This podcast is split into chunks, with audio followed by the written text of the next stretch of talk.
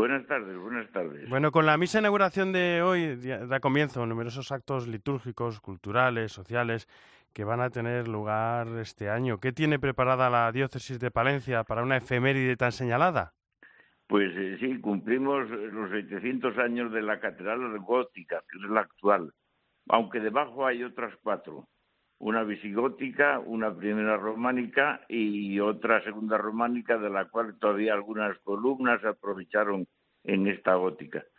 Y actos hay muchos a lo largo de, este curso, de este año y, del año que viene, pues hay muchos, sí, desde unas exposiciones eh, de pintura, de una muestra también de arte sacro, eh, conciertos, conferencias, etcétera, diversos actos, no solamente aquí en la catedral o en la ciudad de Palencia, sino queremos también llevarlo al resto de la diócesis, porque lógicamente la tarea y la influencia de la catedral no se limita a la ciudad de Palencia, es la iglesia madre de todas las iglesias de la diócesis. Entonces, pues lógico, entre para que me entiendas un poco las hijas también gocen con la madre y de la madre. Normal. Bueno, en su carta con motivo de esta de esta efeméride, de esta gran fiesta, dice, la catedral es la casa de todos, por eso es grande, para acoger a todos, también a los que vienen atraídos por el arte y la historia, aunque no tengan fe en Cristo. Dice, la madre siempre tiene las puertas abiertas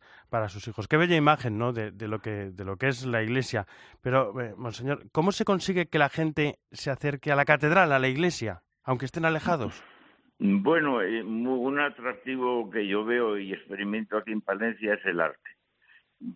La Catedral de Palencia es, yo diría, un monumento de piedra por descontado, pero también por descontado tiene mucha historia y mucha cultura acumulada.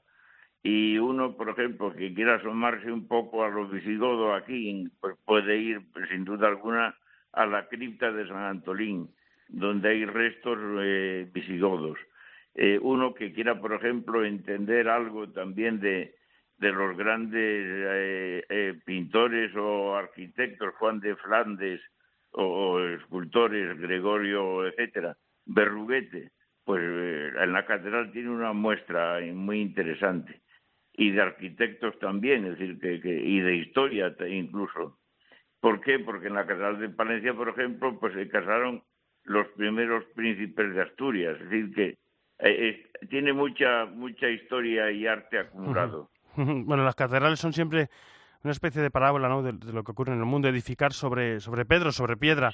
las, las modas pasan, pero la Catedral de Palencia, la iglesia permanece de generación en generación, 700 años ya. ¿Siente un obispo vértigo al llevar sobre sus espaldas tanta responsabilidad esa transmisión?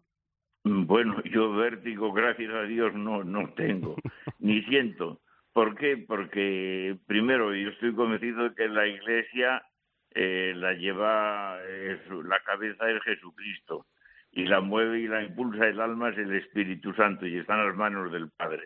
Entonces no están en las mías. Yo un poco pues represento, animo, eh, guiado por el Espíritu o, o quiero hacerlo guiado por el Espíritu, pero en definitiva es el Espíritu y, el Padre y el Hijo quien llevan la Iglesia.